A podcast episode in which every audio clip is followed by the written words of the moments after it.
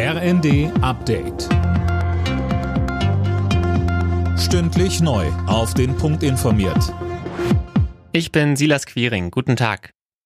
Außenministerin Baerbock ist in der Ukraine eingetroffen. Am Morgen besuchte sie Butscha vor den Toren der Hauptstadt Kiews, die Stadt, die zum Synonym für mutmaßliche Gräueltaten der russischen Armee geworden ist.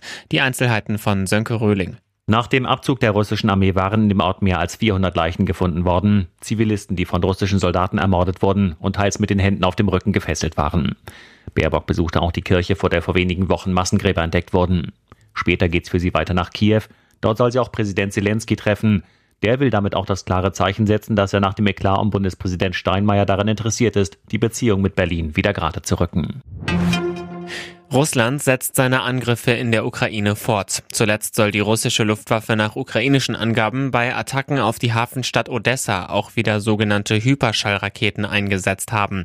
Mehrere Gebäude wurden zerstört, es soll Tote und Verletzte gegeben haben.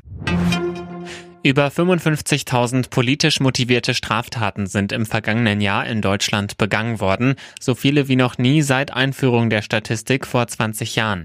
Innenministerin Nancy Faeser sagte, ein ganz wesentlicher Teil der Taten ist im Zusammenhang mit den Protesten gegen die Corona-Maßnahmen begangen worden.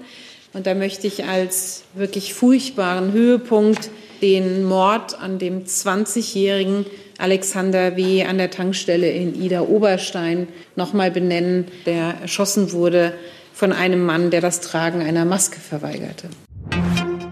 Die Erde erwärmt sich schneller als befürchtet. Das zeigt eine UN-Studie. Demnach liegt das Risiko bei 50 Prozent, dass in vier Jahren die Marke von 1,5 Grad überschritten wird. Das Pariser Klimaabkommen sieht vor, die Erderwärmung auf unter zwei Grad zu begrenzen. Alle Nachrichten auf rnd.de